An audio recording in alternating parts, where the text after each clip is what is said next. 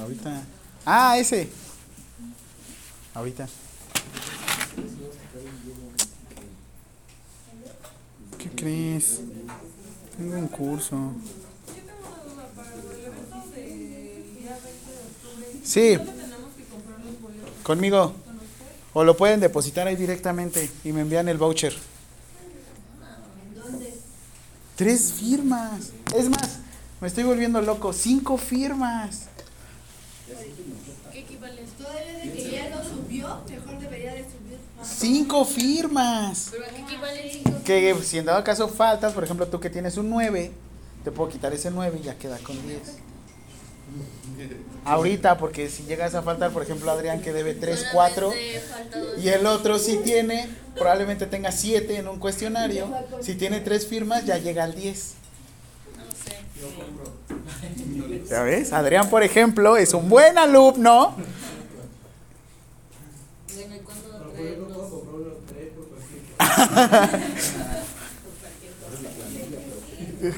Ni que fuera lotería. Para terminar el... Oiga. ¿Cómo que qué? O me depositas a mí o, o le transfieres. ¿Cuál es su cuenta, No es Ticketmaster, no es Ticketmaster, ¿va? Eso quieres dar a entender. No hay reventa. ¿Quieres revender boletos? No se te va a hacer. Ahí está en el archivo PDF. Puede que qué tal si lo, lo compro y al al pasar me dicen, no, ya pasó tu boleto. Sí, puede que digan, y tu boleto es falso, chavo. ¿Quién te lo vendió, el profesor Jaime? Él no trabaja aquí.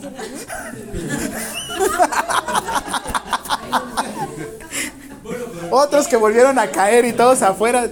Profesor Jaime, sí. Ay, es un pirillo. ¿no? Sí, los van a dejar pasar. Pues. Sí, hay una parte en su examen que en cuanto peguen el boleto se va a desactivar y van a poder seguir con el examen. Si no, lo vería muy difícil. En el mismo boleto vienen las respuestas del examen. Le transfiero y, y mi boleto se lo va a dar en el momento o hasta el día siguiente. Tú transfiere y yo te doy el boleto. Es más, ahí traigo una impresora. Mira, mira acá. Aquí traigo uno. ¿Ah, sí? Acá traigo uno. ¿Sí está subiendo sus presentaciones, profe? No. Porque no tengo tiempo de estar en Blackboard. Ay, apenas. ¿Hoy qué día es? Martes. Mm, hoy ya tengo la compu. Hoy subo cosas. Envíame un mensaje. Ah, pues aquí, ese día el viernes. Vamos a estar viendo películas.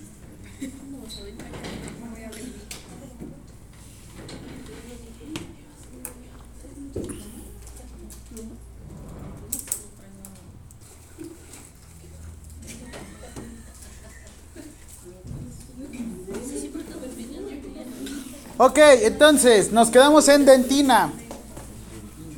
Como dato, ¿qué les había dicho que de dónde obtenían a las personas cuando las intentaban cremar, incinerar o deshacer?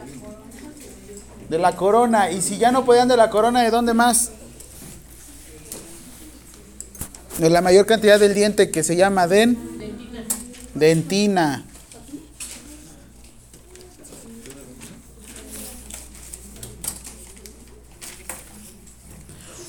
Siguiente pregunta del día de hoy, la primera, función de la dentina.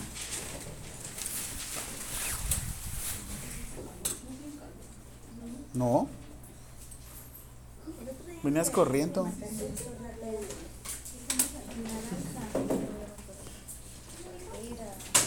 Función de la dentina.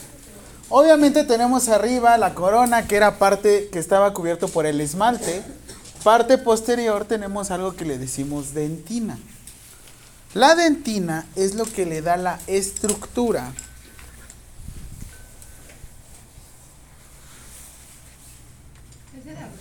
Respuesta. Sí, otorga estructura.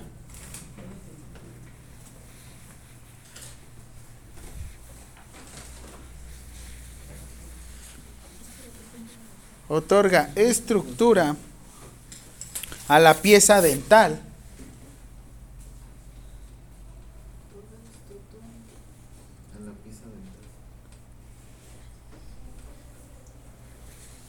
Y rigidez.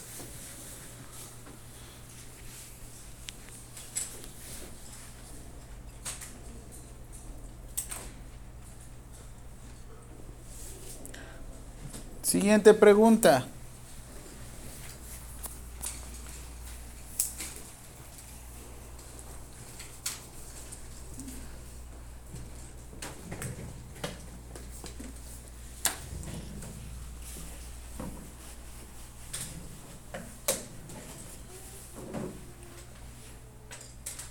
Principal componente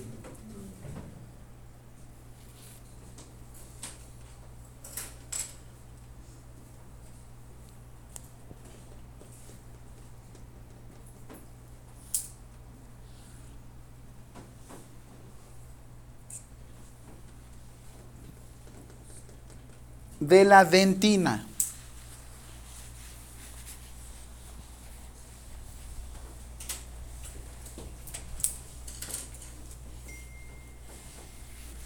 Y de hecho, está mucho en la dentina, sin embargo, ahorita ya están trabajando mucho con esto. Se escribe así, porque no lo tengo ahí en la presentación. Hidroxipatita de calcio. Hidroxipatita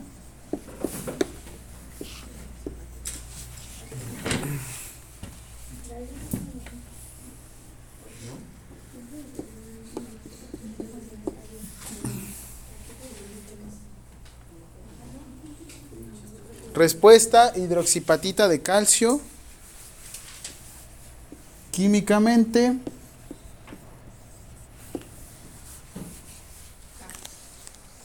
CaHA. Calcio. Y tiene un hidróxido. Hidroxipatita. Es, es el principal componente de la dentina. La hidroxipatita de calcio es de los principales o de los minerales más fuertes que tenemos en el cuerpo humano. Últimamente se ha descubierto que también sirve para la formación de colágeno y no, no el colágeno que nos buscamos para ese colágeno. Ay, yo quiero un- ¿Principal componente de qué? ¿O la de- de la dentina. Chale, falté.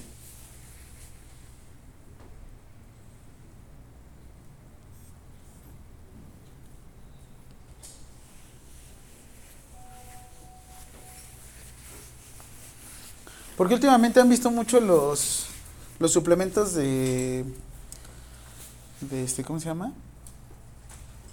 De colágeno hidrolizado y todo este tipo de cosas, ¿no?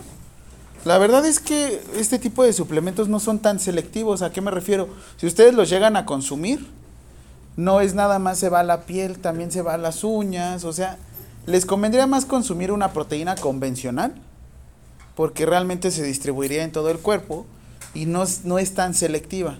O sea, no se va a ir directamente al cabello o directamente a algunas estructuras que ustedes dijeran. ¿Qué te echaste? Droga. A ver. Ah, era un supositorio. Ah. Son omegas. Siguiente. Compuestos del esmalte.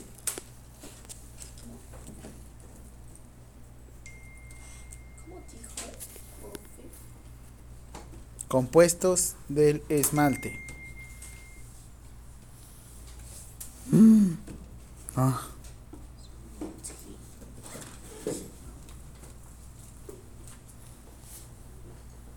No, no.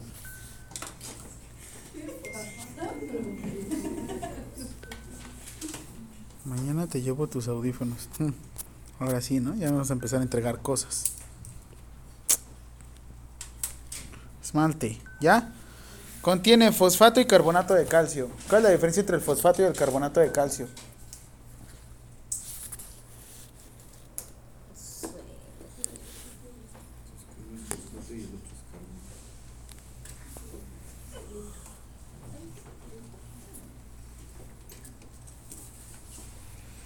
Uno es la forma activa, que es la unión directamente entre... de- de- la respuesta nada más es fosfato y carbonato de calcio. ¿Nosotros de qué estamos hechos? Ay, de amor. Ay, alguien présteme una servilletita. ¿no? Es que perdí mi borrador. No. Mira, ay, Adrián anda bien proactivo, ¿eh? Ah, mira. Ah, mira, gracias.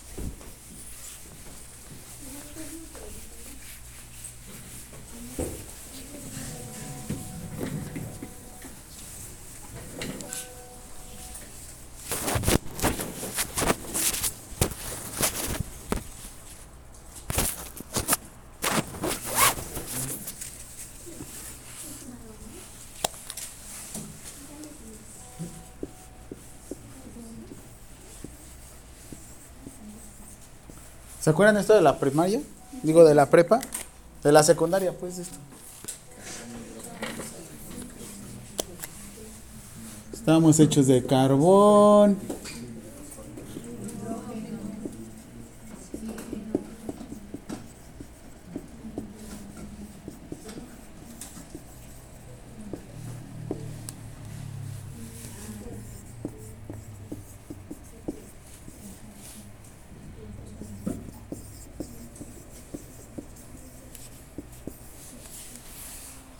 Fósforo, ¿se acuerdan? ¿Qué pasaba con todo esto? ¿Por qué se le conoce la química orgánica? ¿Por qué es química orgánica?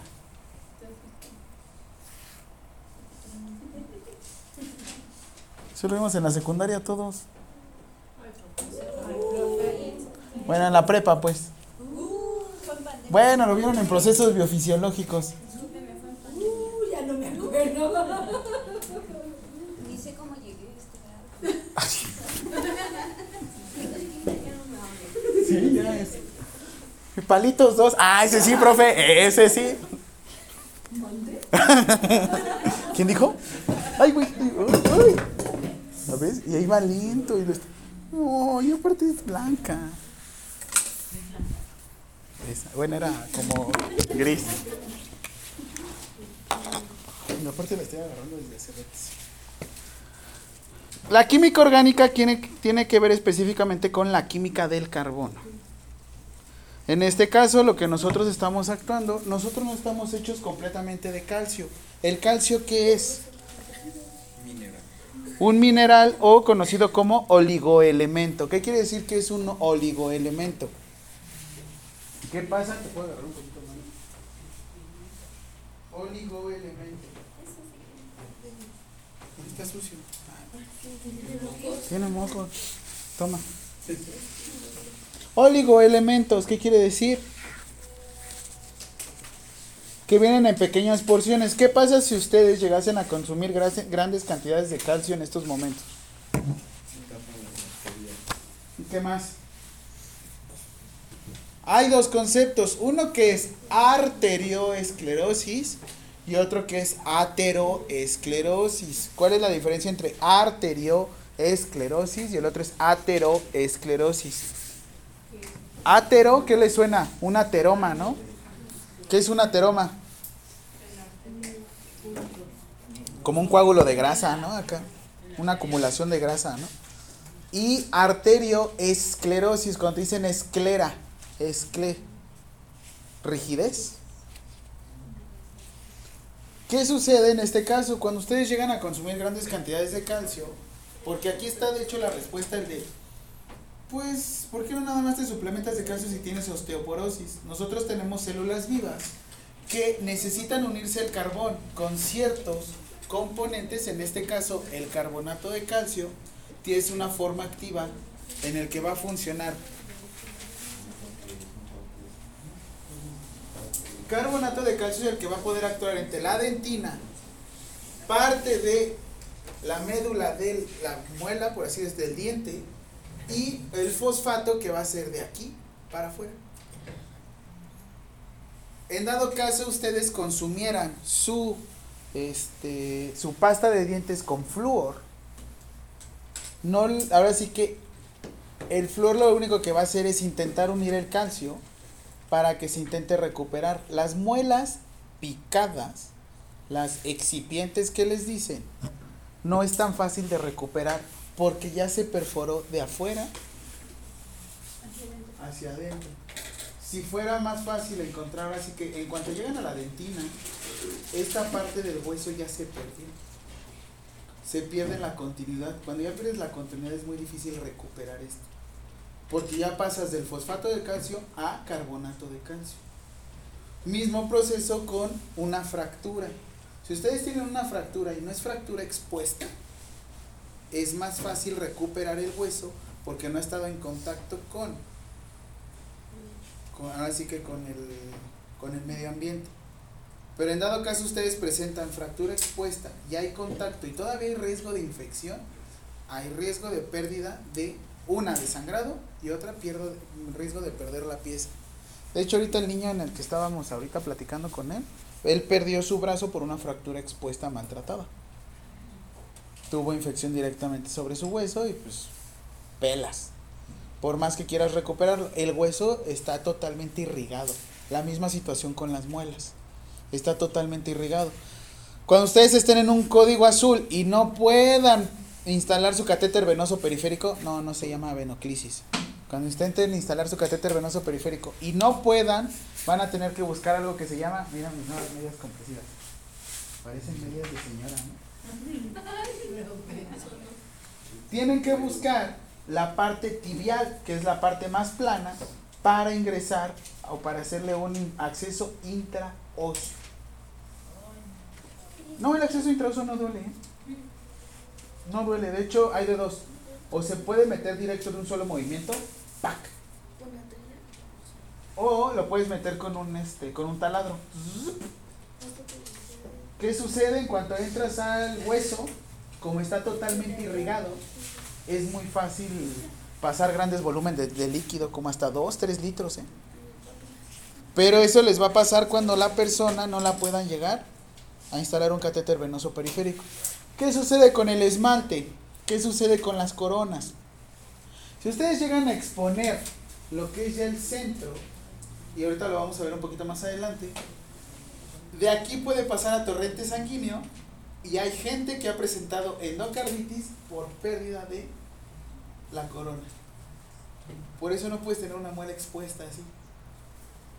Porque de aquí está totalmente irrigado y me ha tocado hacer curaciones literal de abscesos directamente sobre esternocleidomastoideo porque la persona se dejó una muela picada. O si no lo mismo, este endocarditis que entró desde una muela picada. Por eso les digo, como que la boca me da. Pero volvemos a lo mismo. La verdad es que trabajar en boca sí se me hace algo. la verdad es que mi ex, como era odontóloga, la verdad, hasta era. Ah, bueno, entonces. Me daba risa porque estábamos comiendo acá. Este. Oye, es que como que. No, comiendo acá en el restaurante enfrente. ¿Se acuerdan de acá? Acá había una cantinita enfrente, no sé si lo llegaron a ver. ¿No? Ah, bueno, hace cuatro años estaba en el Mundial de Fútbol. Y me da risa porque ellos como que no tienen discreción para revisarte. Como que siento un. Ah, ah, ah. ah. Es como si tú le dijeras, oye, siento una úlcera por presión. A ver. Uh. Pero bueno, yo todas las partes del cuerpo puedo tocar, pero bueno. Esto es con respecto, como les digo, dentina y con el esmalte. Una vez protegiendo o dejando de lado todo esto, vamos a tener algo que se llama cavidad pulpar. Ya la cavidad pulpar es donde vamos a tener tejido conectivo, vasos sanguíneos, nervios y vasos linfáticos. Entonces, siguiente pregunta.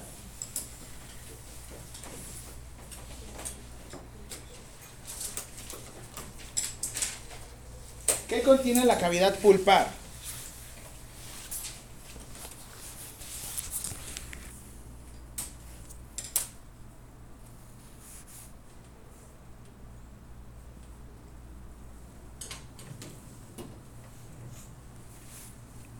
Respuesta.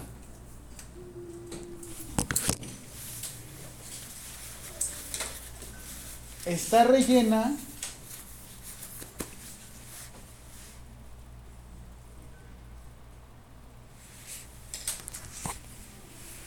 de tejido conectivo,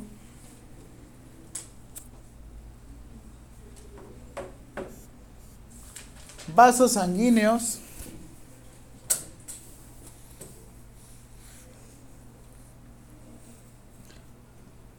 nervios,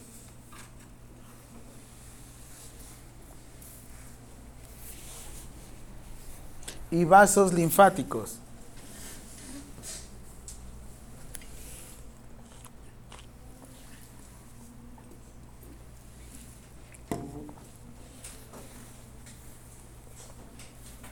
Siguiente pregunta. Conducto que conecta. Conducto que conecta la cavidad pulpar.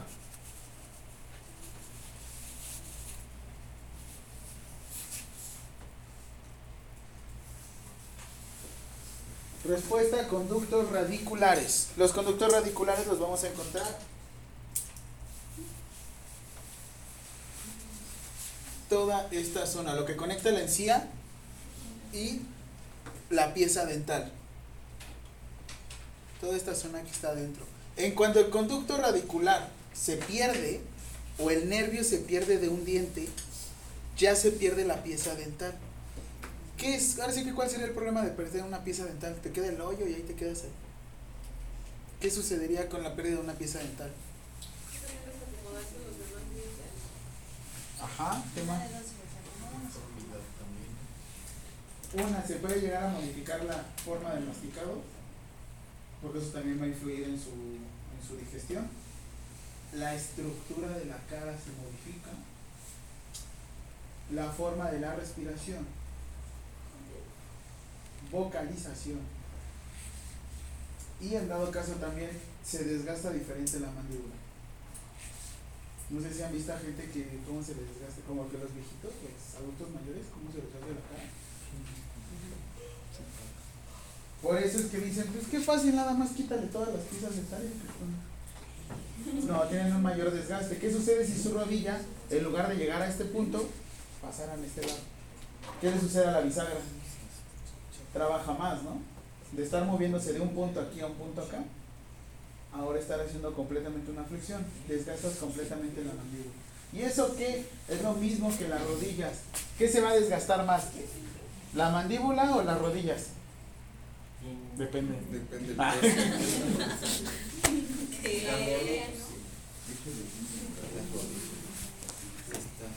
Flaco la mandíbula, ¿no?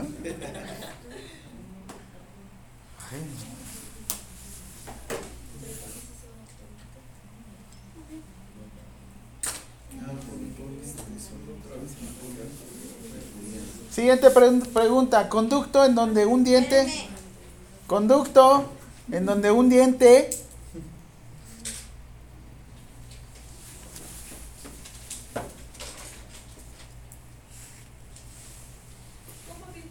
Conducto En donde un diente. se conecta con el conducto radicular. Conducto en donde un diente se conecta. Bueno, en realidad no es diente, es pieza dental, pero bueno. En donde un diente, pónganla así entre, entre comillas. Ay, nada más ponle dos rayitas. ¿Con el qué? Con el conducto Radicular.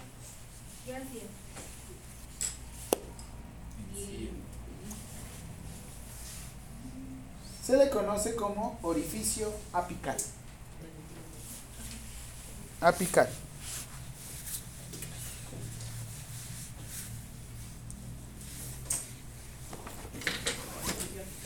Apical. Mismo, mismo principio que con los pulmones.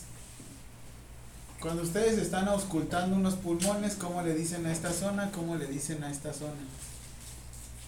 Mismo princi- principio con sus dientes.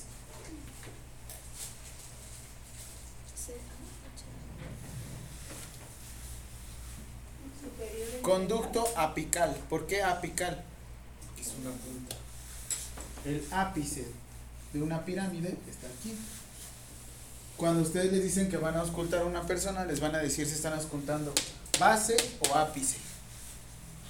No se dice abajo o arriba. ¿Dónde tienen los mocos?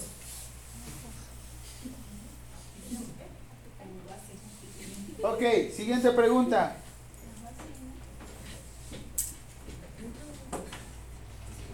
Especialidad en odontología. Especialidad en odontología. Especialidad en odontolo- odontología.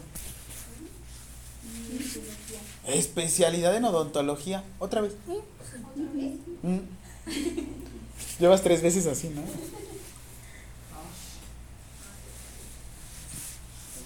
Dame.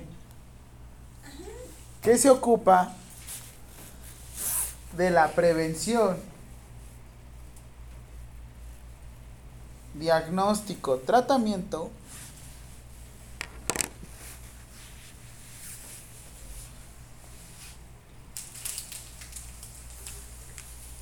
De enfermedades.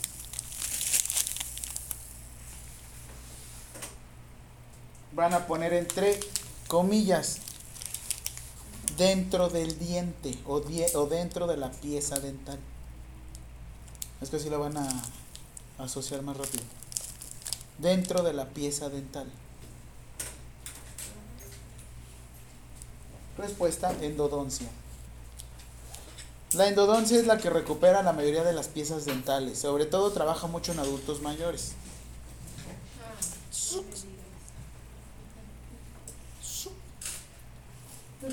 ¿Cuál es mi nivel de aquí? Ah, no, pero...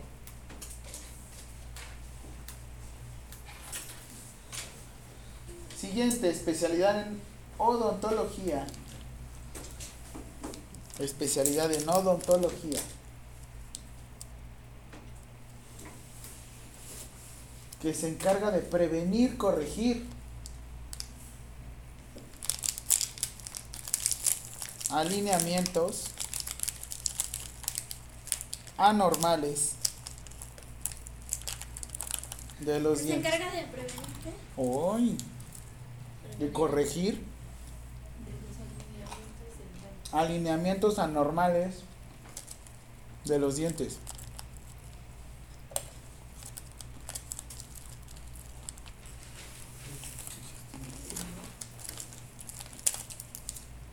¿Cuál es la respuesta? Ortodoncia.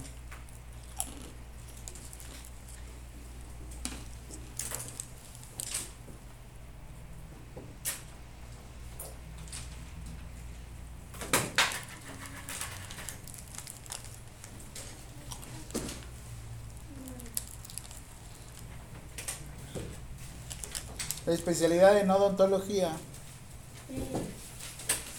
Este es el. Dime, este es el. Este es el. ¿Alguien quiere cacahuate? ¿No? Bueno.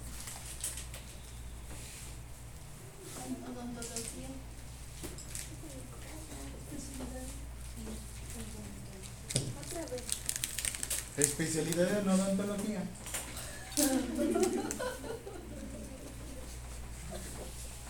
Que se dedica al tratamiento de procesos anómalos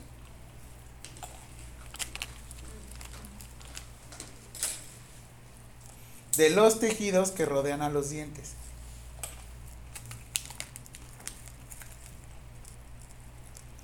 ¿Habían escuchado de esa risa gingivial? ¿Anómalos de qué? ¿Eh? ¿Anómalos de qué? anómalos de los tejidos que rodean a los dientes. Esa risa que es gingivial, de esa gente que tiene como una pieza dental bien, chiqui- bien chiquitita, Ah, pero las, las eh, bueno, la encía bien grandototota, como que no te dan ganas de confiar en ellos. Si los ves y dices, ¿todo bien en tu vida, amigo? No, profe, y porque hay personas que tienen los dientes normales, pero uno de esos dientes está muy pequeñito. O sea, como si estuviera desgastado. Pero no es que luego le ponen como tipo corona. ¿o no? Es que Porque ahorita yo he visto unas modas bien locas donde le estaban poniendo filo a los dientes. Es que conozco una persona que tiene sus dientes normales, pero el que está al lado del. Como una genesia, ¿no? Como que no se formaron bien. O sea, tiene sus dientes normales, pero el que está al lado del canino. Ah, está- bien específico, ¿no? Entonces, Como que no me das Está muy, muy pequeñito, muy pequeñito su Pero no sé por qué. O sea, ¿tiene algo que ver con todo eso? Porque yo creo que tuvo que ver en un proceso de dentición, pero ahorita vamos a ver dentición. Cayó. ¿Ves esa gente que intentan hablar y tú no te le quedas con los dientes? Yo también tengo un amigo así. Como que tiene cuatro o cinco dientes así chiquitos y tú estás. Como que le va a hacer de la no. Ay, pensaba que era mi mano. ¿Cuál es la respuesta? Ay, gracias. ¿Te quedó hasta los dientes? Periodoncia. Van con un periodontólogo, es el que les va a revisar las gingivit, la, la gingivia, o sea, la encía. Ellos son los que a veces cortan la encía para. Ajá, ahorita mi hermana me dijo de un procedimiento, no sé cómo se llama, que también me dijo mi amiga.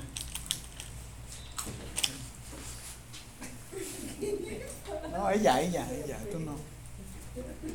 Siguiente, proceso por el que. Siguiente pregunta. ¿Eh? Y luego. Proceso por el que Por el que se realiza.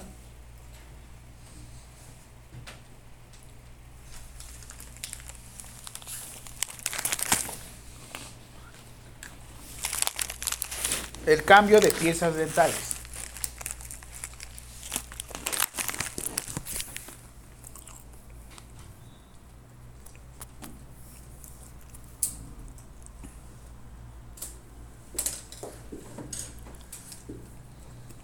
Respuesta dentición. Dentición.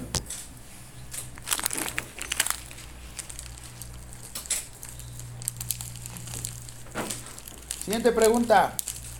Tipos de dentición.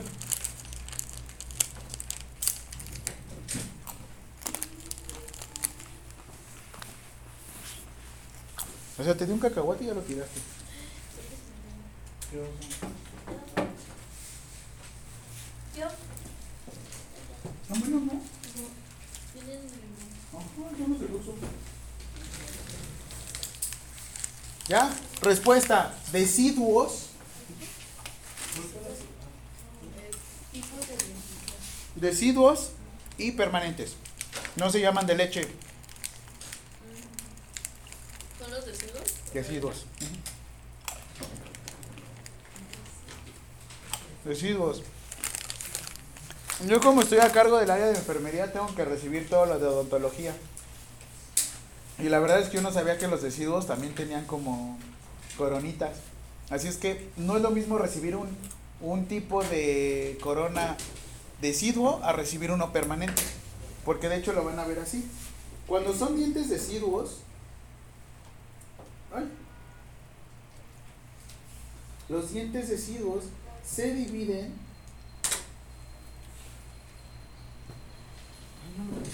Sí. Aquí está. Se dividen en letras A, B, C, D, E, porque son 20 piezas dentales. Cuando ellos son permanentes, cambian porque normalmente tenemos 32 piezas dentales. Por eso es cuando a mí me toca recibir todo ese tipo de material. Pero si todo es del área de la... Sí, pero es que es área de la salud. Cuando a ustedes les toca estar en la parte administrativa tienen que recibir de todo tipo de medicamentos y todo tipo de insumos. Por eso también a mí me tocaba así como de... ¿Por qué me toca un H? Ah, es un diente. ¿Y esto qué? Y ya fue que pues ya me tuvieron que explicar. Pero obviamente porque empiezas dentales no es como que pues no, la onda no. Ok.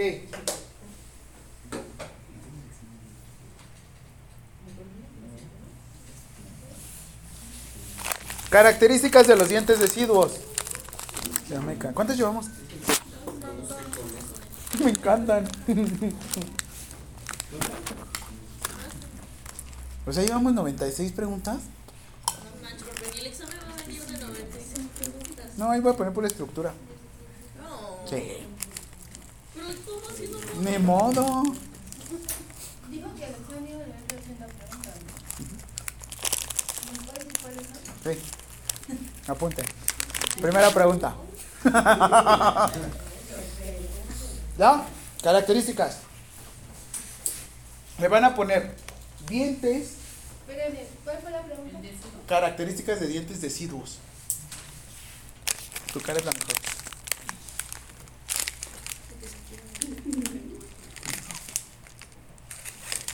Como para ponerte un, espejo ya.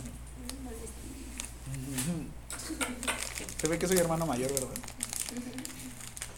Si pudiera. Más bien menor. No, soy mayor. Y tengo dos hermanas menores. Y no lo molestan. ¿Mis hermanas? Las dos así más grandotas que yo, ¿no? Ay, Jaime, yo, oh, ya. No, características. Dientes primarios, en forma de lista. Dientes primarios. Segunda, nacen a los seis meses de edad.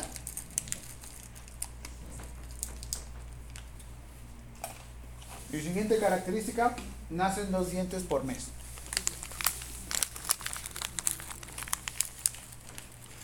¿Cuántas piezas eran? 32. No, no, A 23. 20. Los deciduos. Ajá. Este, nacen a los seis meses de edad o empiezan a salir a los seis meses. Y después deben de salir de a dos dientes por mes. Y desde ahí te vas a dar cuenta de la genesia. Entonces si su dientito viene feo. Es que también hay cosas que aquí abajo no debe tener cuatro, tienen tres. Por eso a genesia como que no se le formó. Ajá, pero no es que sí está muy chiquito y ¿Es tu ex? No, Ah. es. Pues no, no, no aquí, pero bueno, va en la mañana conmigo. es una compañera que va conmigo, pero la verdad. Yo cada vez que te veo en la mañana, güey. Sí, no, sí me canso un poquito de, de esto. Es que tiene su diente muy pequeñito y café. ¿Tiene qué? Su diente muy pequeñito y café. Sí, es como a genesia. ¿Qué traes con? Y cafés. No, Yo soy pequeñito y café.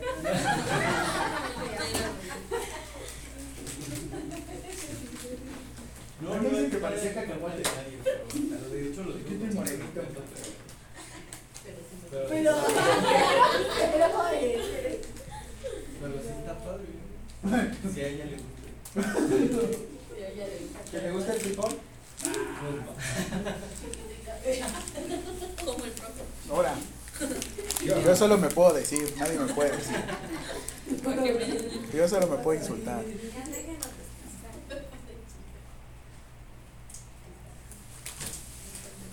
Teóricamente debería de, deberían de crecer así. Pero esto lo tienen que ver sobre todo más con la cuestión de nutrición. Si tienen un tipo de discapacidad y aparte tienen desnutrición, ¿qué prefiere el cuerpo? ¿Darle energía o darle dientes al cuerpo? ¿Qué sucede con las mujeres embarazadas? Pierden piezas dentales. ¿No han visto a las mujeres que comen pared? Sí. Comen yeso. Están así. A mí me tocó ver en el IMSS una señora que empezó a comer la pared. Este tipo de tabla roca. Es que no le gustaba su fuerza. Vamos a remodelar. No, en se- en serio se empezó a comer la pared. Porque sentía esa deficiencia de calcio. ¿A poco ustedes? ¿Cuál? Ah, también se lo comen. El barro, El barro también se lo comen. O sea, eso de comer, ca- o sea, la pared no es como por gustos, sino es Bueno, es una... y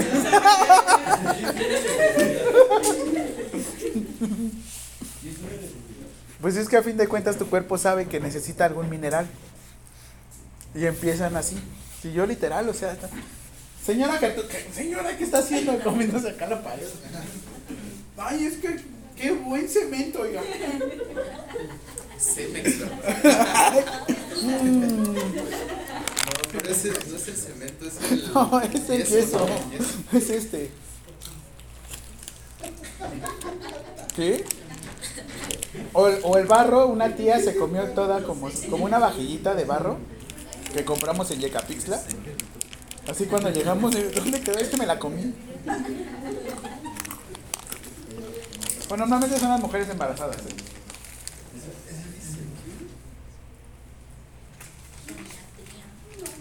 Siguiente, ¿cómo se clasifican los ¿Cómo se clasifican las piezas dentales? ¿Es? Eh.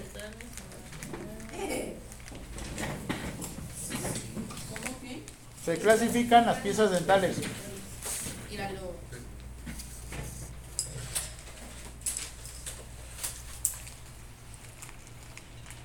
Respuesta: incisivos, caninos, premolares y molares.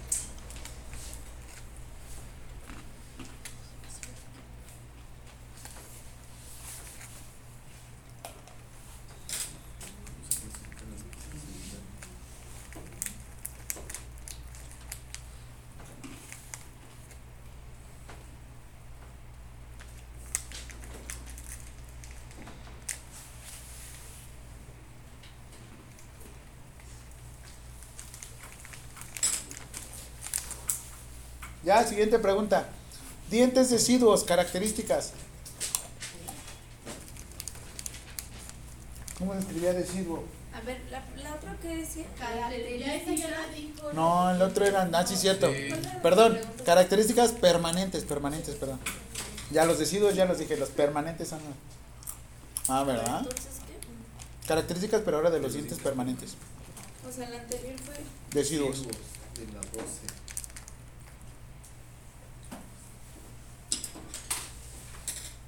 Pensé que estabas sobando tu pierna. ¿no?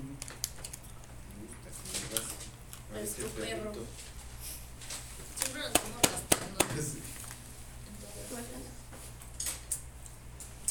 Características, ¿a qué edad empezamos ¿De con la... dientes Permanentes. Estás callada y de repente... ¿De qué vas a- Ay, no. Tiene problemas. ¿A qué edad empieza la dentición de los dentes permanentes? 6 y 12. Empiezan a... Ah, y acabo de ver una película que se llama My Fairy Trouble- Troublemaker. Mi hada de los dientes, algo así. Son esas películas independientes de Cinépolis que nadie va a ver. Pero nos las regalaron en el Teletón, así es que ahí estábamos viendo la película. Estaba horrible, pero me gustó. ¿No me acordé? Pero inicia la dentición a los 6 años y debe de terminar hasta los 12 años. ¿Qué factores pueden llegar a afectar aquí? Infecciones en los dientes, nutrición y también malformaciones, las agenesias, de los dientecitos chiquitos y feos. Ok, entonces es denticiones permanentes de 6 a 12 años. Ya. Permíteme, los demás están anotando.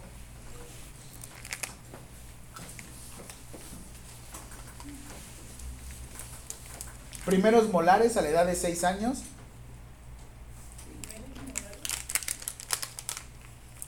Me gusta esta salecita de aquí. Uy. A los 6 años. Ujú. Segundos molares a los 12 años. Yo les voy a decir que me metieron café ¿A los qué? a los 12 años. Y los que somos la evolución no tenemos terceros molares. Yo sí tuve. Es que a mí me hicieron mi plaquita y vieron que no salieron mis terceros molares. Me dijeron, es como la evolución del hombre. Ay, ese chiste de viejito, pero muy bueno. Ajá, y terceros molares a partir de los 17 años. O famosas muelas del juicio. ¿A ¿Alguien sí le salieron los terceros molares? Y les hicieron cirugía de terceros molares. A mí sí me los. No, a mí me hicieron mi plaquita a los 18 años. Y nada. O sea, tengo la boca grande, pero de por sí ya por dos molares.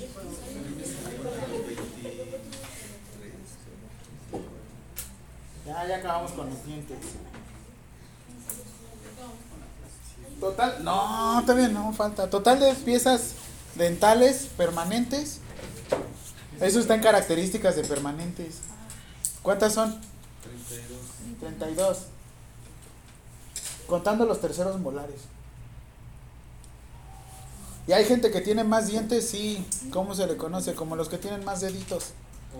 Supranumerarios. O polidactilia, ¿no? Tú dices esa. Pero aquí es supranumerarios. Cuando te nace un dientecito donde no debería de crecer. ¿Alguien ha tenido ortodoncia?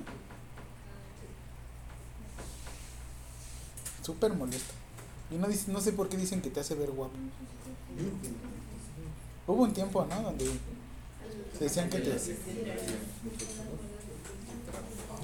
Yo para desplazar mis, mis molares me pusieron como de estos frenos de caballo, acá todos por fuera. y, ay, tenía que atinarle. ¿ah? Y me pegaron una vez como dos o tres imanes y no me di cuenta. Ok.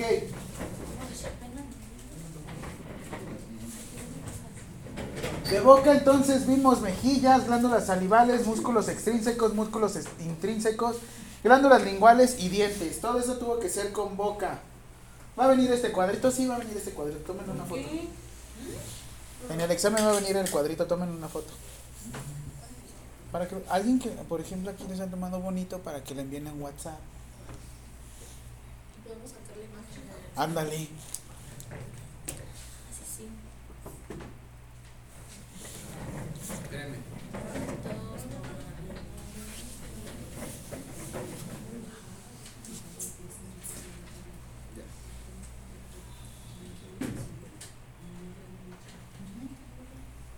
¿Cuántas preguntas llevamos? Es que me imagino como mi hija así como... Ve a tirar la basura. Ay, ya tiramos mucho la basura. Ve a tender tu cama. Ay, muchas camas. Ve por esto. Ay, pues. Lava los trastes. Ay, rompe los trastes. Los tira con tal de Sí, yo me imagino una hija así. No soy papá, pero me gustaría tener una hija así. Nomás para hacerle, a ver, ven. Ya. Ven, ya. Entonces llevamos, vea. Entonces, con Ya estuvo.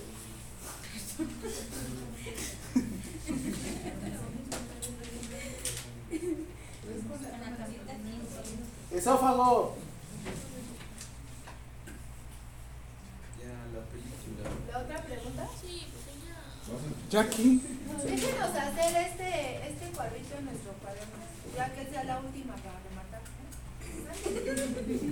No, esófago.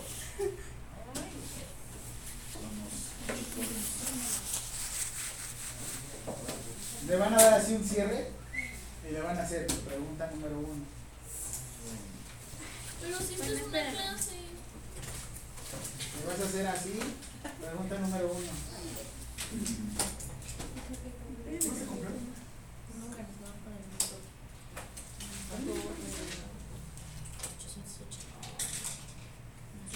¿Está grande todo? Son 5 pulgadas. Son pulgadas. 15 pulgadas. Son, son 15 pulgadas. Con 45 centímetros, ¿no? Una pulgada son 2.50 y pico. No menos, ¿no? Como así. Ay. ¿Qué es la faringe? Estos cinco minutos y ya va. No, no. ¿Qué es la faringe?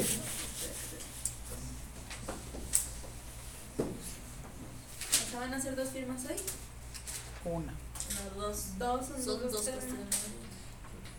una. ¿Cómo es el tema? Faringe. No, es esófago. Esófago.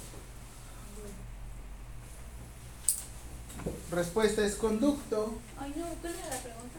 Ay, ¿qué es la laringe? Faringe. Digo la Faringe. faringe. ¿Ya ves? Lo que me haces decir. Conducto. Conducto en forma de embudo.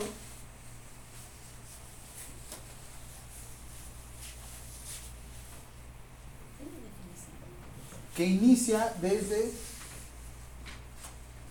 los orificios posteriores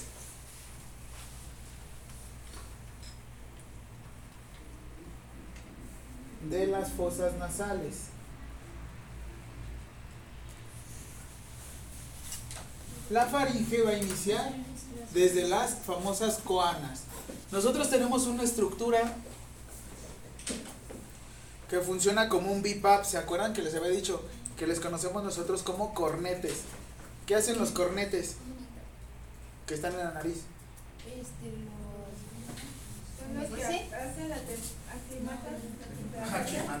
Bueno, una, nivelación de temperatura adecuada para que. Calientan, filtran y humedecen el aire. Eso estábamos viendo cuando tú le colocabas puntas nasales a una persona. ¿Cuánto era lo máximo que le podías colocar de puntas nasales? Dos, cinco. 5 litros. Después de esos 5 litros, ¿qué sucedía? 6 litros, ¿no? Eso. Se ahogaba. Se le enfriaba el, Ese me lo trajo mi mamá del se le enfriaba el, El cerebro, ¿no?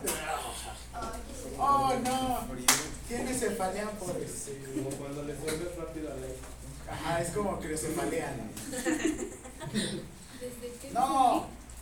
Cuando ustedes llegan a darle con puntas nasales, bueno, llegan a proporcionar oxigenoterapia por puntas nasales a más de 6 litros por minuto, pueden llegar a generar una epistaxis. Porque los cornetes tienen una capacidad limitada para poder calentar el, el aire.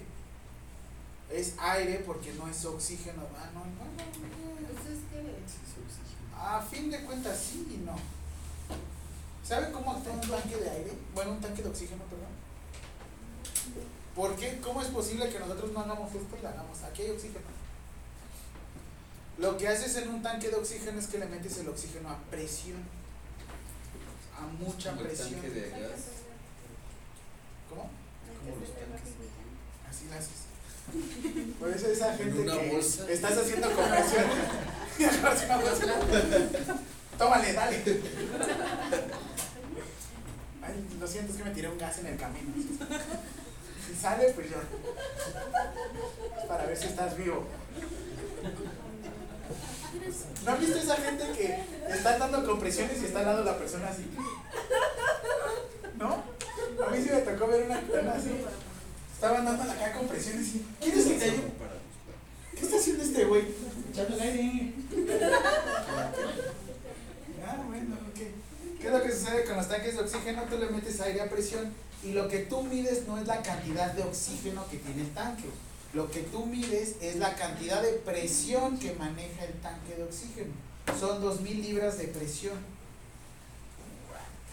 Aquí lo que sucede es que obviamente la presión va disminuyendo del tanque y es lo que nos va a determinar si sale, si sale cantidad de oxígeno o no. Ahora, pasando de las coanas, una cosa son los cornetes y otra cosa son las coanas. Desde aquí es donde inicia la famosa faringe. Digo, a la faringe. Ahora, ¿qué tiene que ver la faringe con el esófago? A fin de cuentas, tienen conexión. Nosotros tenemos una estructura dura y una estructura blanda que no nos permitía que subiera el alimento. ¿Cómo se llamaba? Paladar. Y tenemos un paladar duro y un paladar blando, ¿no? O suave. ¿Qué es lo que nos ayudaba en la cuestión de respiración? Si nosotros no tuviéramos el paladar suave, en todo momento tendríamos problemas de ingurgitación. Directamente de la comida iría a vía respiratoria. Diosito les está dando una señal, ¿no? San Pedro ya les está diciendo. Pero ¿por qué se ahoga? Depende. Pues están así comiendo y de repente. Bueno, es que es mi familia. Ah, porque a mí me dijeron que el que es sonso para comer es sonso para todo.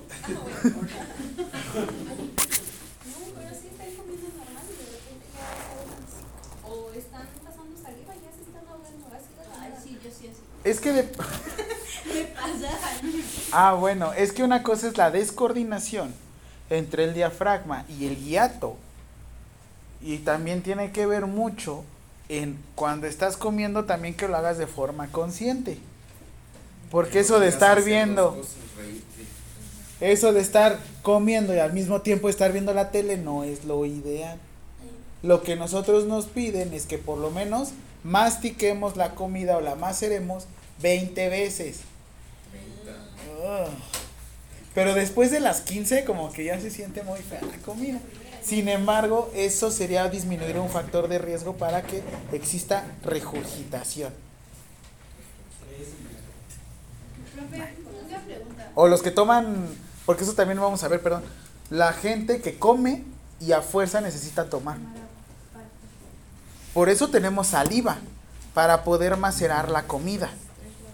O sea, no es necesario que nosotros estemos tomando agua con cada bocado, porque eso también. Recuerden que el esófago tiene también movimientos peristálticos, tiene una parte que vamos a ver que tiene músculo esquelético. Si tú estás, si tú estás acostumbrado a que en todo momento esté, estés comiendo y estés deglutiendo la comida con agua, no le estás dando la suficiente fuerza a tu esófago para que se vuelva fuerte. Y eso también puede llegar a generar problemas con esofagitis por el retorno de comida. Por eso es las personas que están come con agua, como que no tampoco les- La famosa frase, ¿no? Es que, ¿con qué me voy a bajar la comida? No, se supone que no, no estamos hechos para eso, por eso tenemos saliva. Ya me voy a dejar feliz. Ay, Ya nos dio hambre. Yo no, yo ya comí. Profe, del cuadro como una, una idea de cómo en relación de columna. Ah, estoy en relación de columna. Ahorita se los pongo para que. Por ejemplo, ¿cuáles son los órganos para la masticación?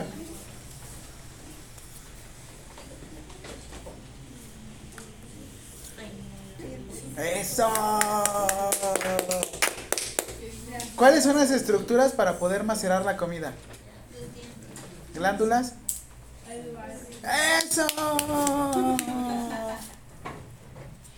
¿Qué más? Vimos al principio que eran órganos accesorios. Eso lo vimos la clase pasada. Oh, vas a tener nueve. Pero si vas a las jornadas de inclusión, tendrás diez. A ver, póngame 10. ¿Me estás retando? Si me pone 10, compro el boleto. Mejor si compras el boleto te pongo diez. No. Eso no funciona así. volado. ya está, lo compramos. Ok. ¿Creen que el diafragma también llegue a afectar directamente sobre la digestión?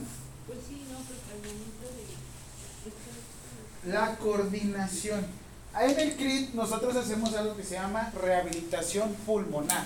Para que puedan hacer la rehabilitación pulmonar es necesario que la persona vaya con dos o tres horas de ayuno. ¿Por qué la rehabilitación pulmonar? ¿Cuál es el principal músculo en la respiración? ¿Estás bien? ¿Qué lo dijiste bien? Sí, el diafragma sí es un músculo.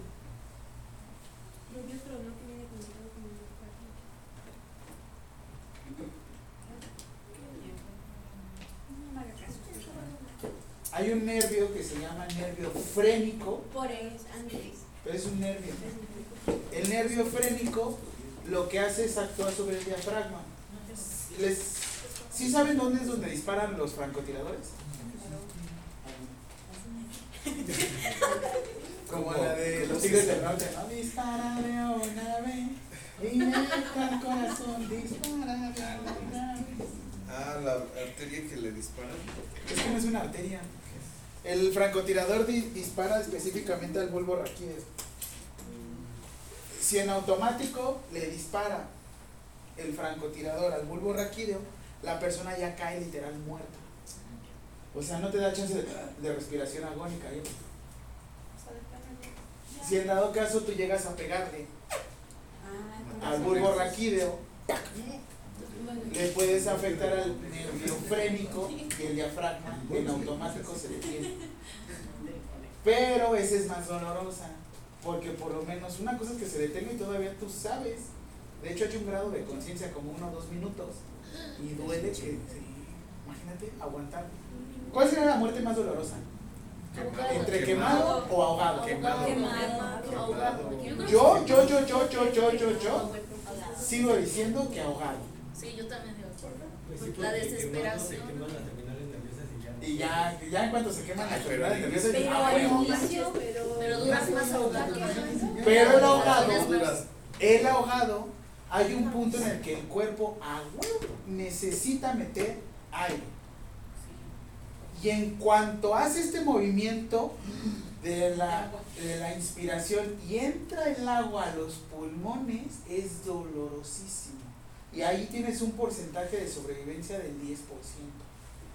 O sea, estás flotando, flotando, flotando, entra aire y ¡vámonos! Ese punto en el que literal tú ves como, ahora sí que antes de que pierdas conciencia, porque todavía sigues consciente, y entra aire, en ese punto es el punto de mayor dolor. Porque ya no vas a poder sacar el, ya no vas a poder sacar el agua. Y al contrario, literal nada más ves cómo te empiezas a hundir y pelas. Ustedes mayas. Ay, sí. Como China. ¿Nunca vieron China? Ay, perdóname. ¿Cómo se divide la faringe?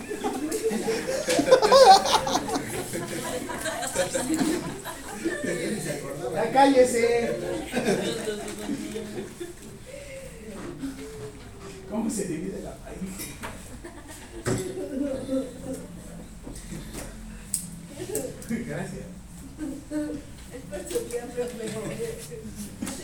digo. Se divide en nasofaringe, bucofaringe y laringofaringe.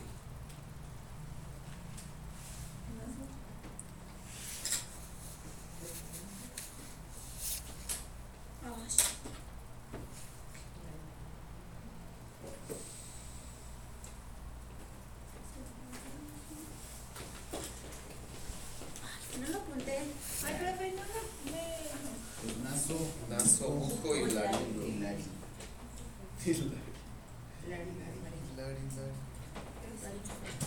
Así es como se Aquí tenemos food. ¿Qué es food? Eso. Aquí tenemos un esfínter que es el IES, que es esfínter esofágico superior, y otro que es IEI, que es esfínter esofágico inferior. Ahorita los vamos a ver. Pero lo que vamos a ver aquí es que tenemos. ¿Qué tiene que ver la, la faringe con la laringe? Hay una conexión y como les decía, gracias al hiato esofágico, que ahorita se los voy a mostrar.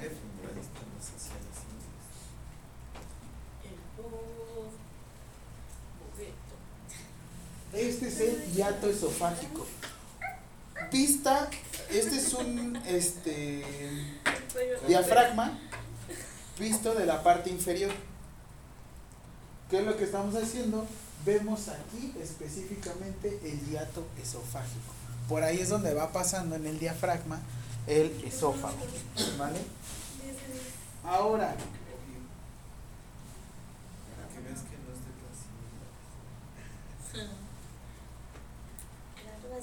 clase. la faringe conecta directamente con la naringe Ojalá alguien me diera de comer a Sí.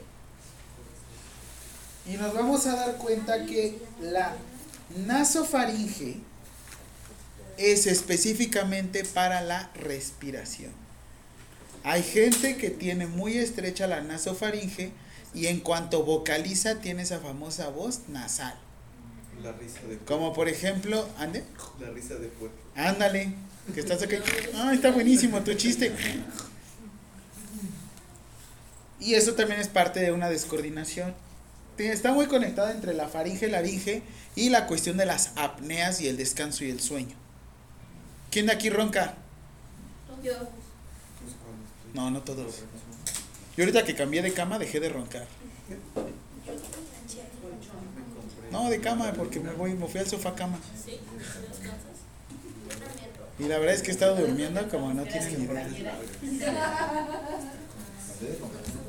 Cambié, no, no, vivo con mis papás, tristemente. Desde hace un año, cuatro, desde hace un año, seis meses. Ay, sí. ¿Qué? ¿Qué? ¿De qué te ríes? Yo he notado que yo no ronco a menos que esté. Muy cansado. Ebrio, dices. Ah, ebrio también, porque te deshidratas. tengo De, de la garganta, pero como soy asmático, entonces la garganta, gripa y todo.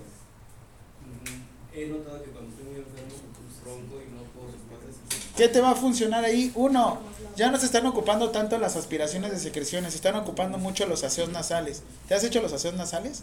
Sí, con- el, eh, bueno, en su momento Jacaranday nos dijo con la, perita. la perita que es con una jeringa de 20. Abren la boca, dejan abierto el otro orificio y sale todo el moco de un lado así. Ay, bien rico. Y luego del otro lado también. Si quieren limpiarlo bien, calienten un poquito más la jeringa. Y eso también te va a funcionar mucho porque sobre todo humectas toda la vía. Tiene que ser solución salina. Si lo haces con agua inyectable te vas a deshidratar horrible y te va a generar más apnea. Hay un dispositivo acá que rentamos en el Teletón que se llama Apnea Link. Se conecta oxímetro, se conecta unas líneas de capnografía para medir la cantidad de CO2 y se pone directamente sobre el esternón para ver las cantidades de amplexaciones que estás haciendo. Amplexiones y amplexaciones. Y con base en eso te pueden decir cómo es tu calidad de sueño. No, es que cuando yo estaba obeso, pesaba 97 kilos. ¿No crees? Sí. Ah, miren. Síganme en redes ¿Quién sociales. es ese tatuaje? Ese es mío. ¿Qué significa? Es un hilo rojo. ¿Con quién? Oh, Ay. porque ella me tiene a mí de otro color. Bueno, eso quiero suponer que soy yo. Al- Ahora,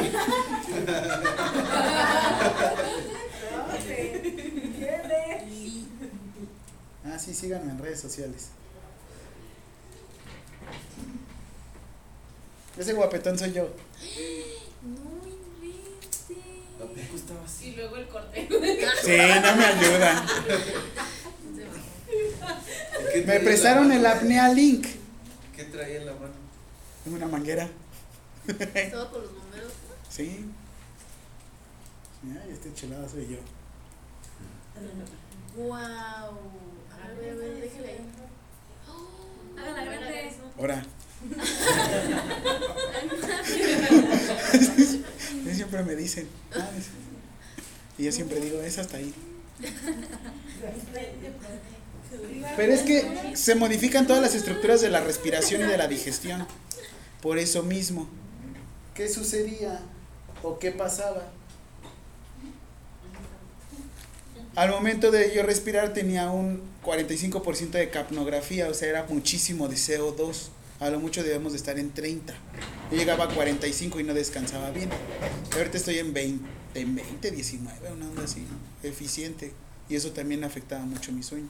Ahorita puedo dormir como 4 horas y no hay tema. Sí, porque en ese tiempo dormía 4 horas y me estaba ahogando.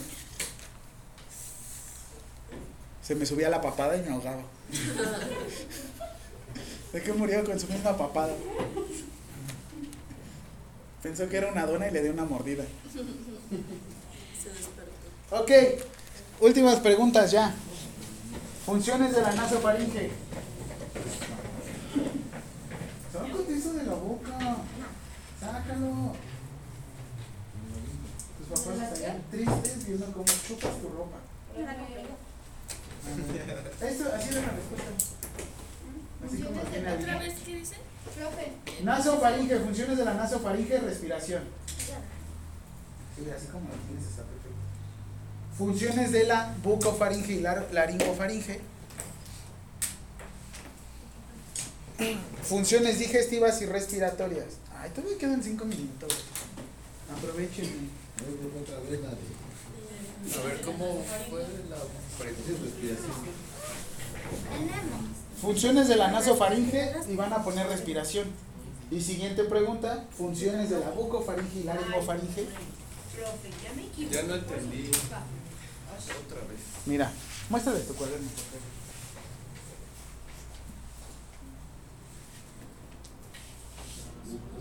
Digestivas y respiratorias. La cuatro ¿Qué me cogiste el cacahuate? No, me cogiste el cacahuate, te lo tiras. Te lo comes. No, Profe, la cuatro es esa. La- ¿Cuáles son las funciones de la mucofaringe y la rico? ajá.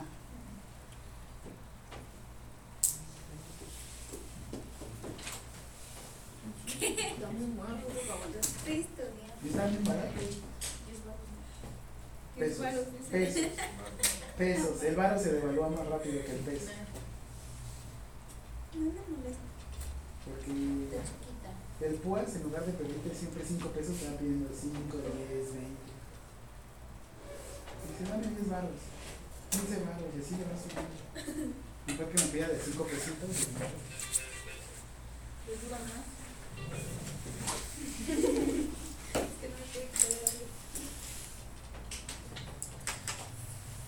¿Cuántas van de ahorita? ¿Cinco?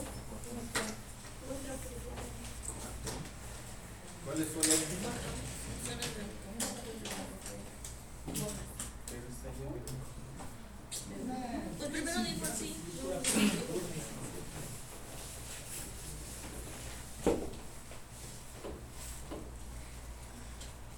Este esquema que se los puse desde la primera clase va a venir.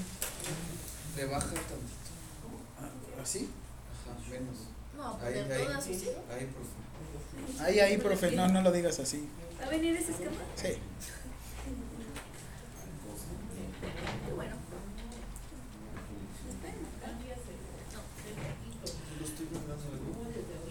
Les hice pregunta como qué es el metabolismo, sí, ¿verdad? El viernes, Sí. lo de estadísticas de... Le tomaste las frutas y cerrando ahí, no nos cambiaste. No, desde... ¿Verdad que le dijimos antes? Y los videos nos pasó. El Escaló.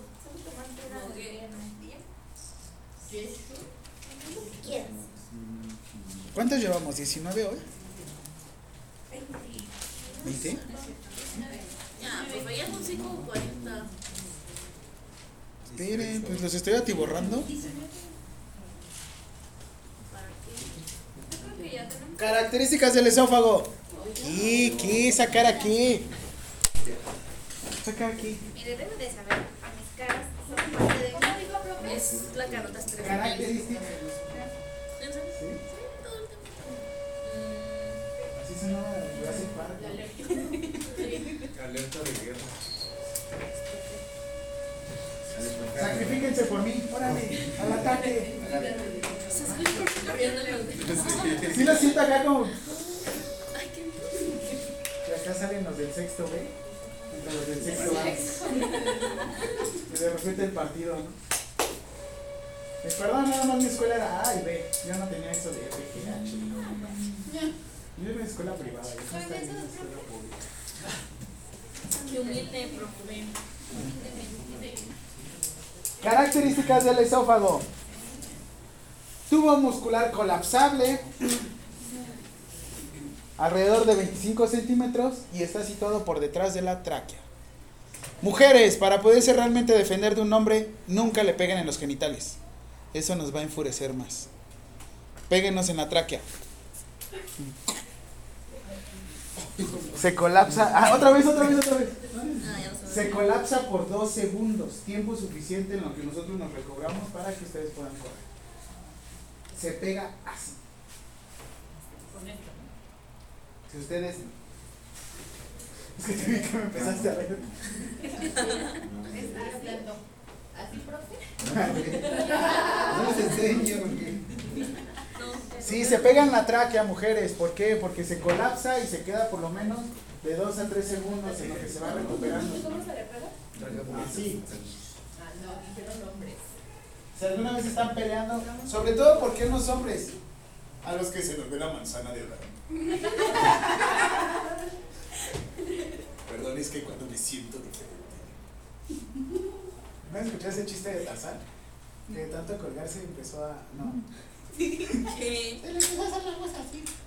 Hasta que va con el médico y le dice, ¿por qué tengo la voz así? Porque se tienen que colocar diferente. A ver.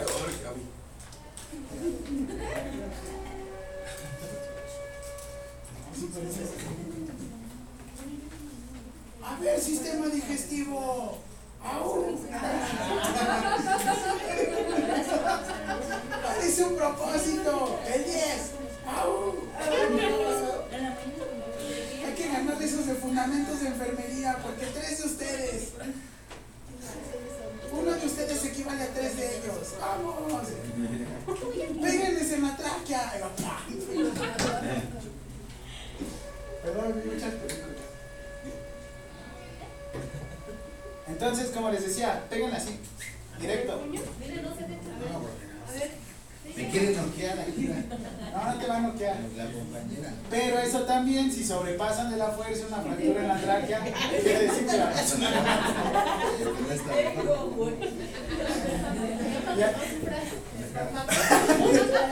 Pero se mete aquí, ¿no? Me va a llevar, me va a decir, profe, déjelo acá. Dice que puño completo. Ya, pero vamos a ir. No, porque No, no me Agarras la clase de nombre, ¿verdad? De parto. Orificio por el cual. Orificio por el cual.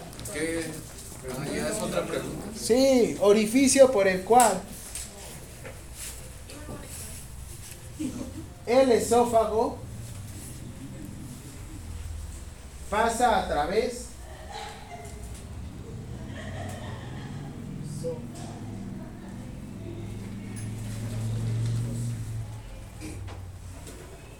¿Otra vez de qué? ¿De qué?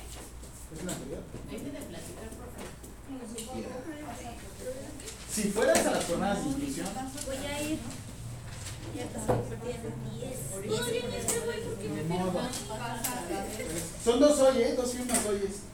profe, ¿Pasa a través de qué? por el cual el esófago pasa. A través del diafragma. El esófago pasa a través del diafragma.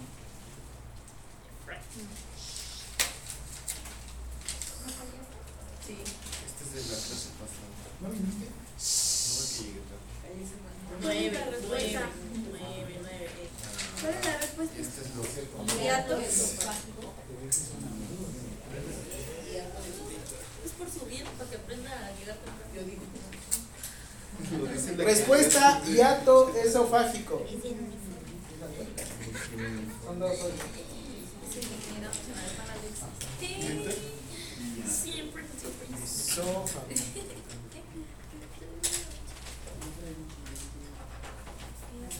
¿No todas las clases.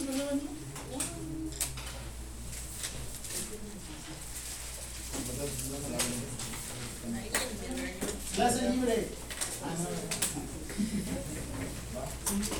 Qué grosero. Esófago. ¿Cómo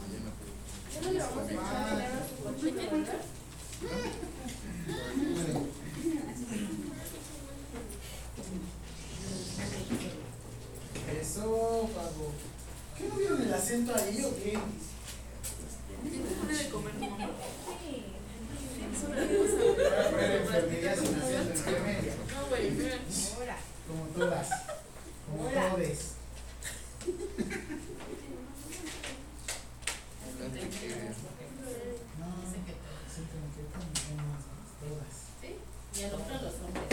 Ay, casas con una mujer que no te va a ¿Qué decir. sucede?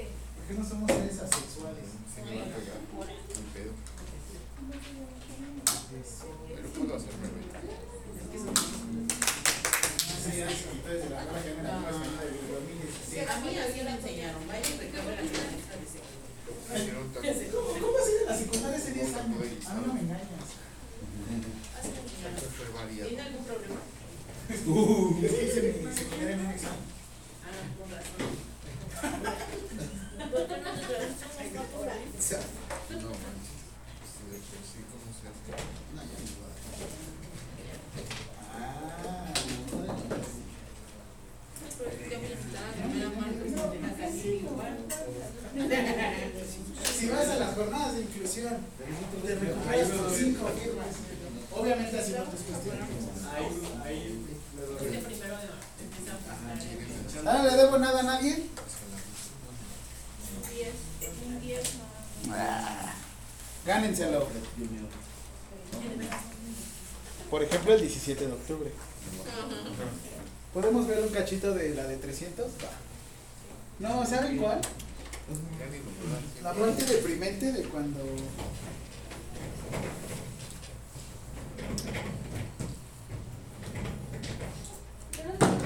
Oh, Ya. son libres. ¿Quién le va a echar a mi cochino? El que está ahí. Pero si es legal. Te prometo que voy a venir con carro nuevo en diciembre. Donde no se para no ver, ¿eh?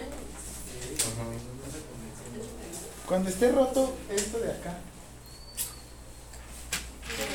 Ahí sí, preocúpense. Y lo va a romper para las michas. A ver, traigo un peso. Claro. Venga, traigo un peso. Oiga, y ya no dan las pulseritas. Ay, sí, las dejé en mi carro. Ah, Mi primo que se iba a celebrar y le daban eso. Ya puedo caminar mejor. Ay, se está grabando eso. Esta no la suba. Yo diciendo.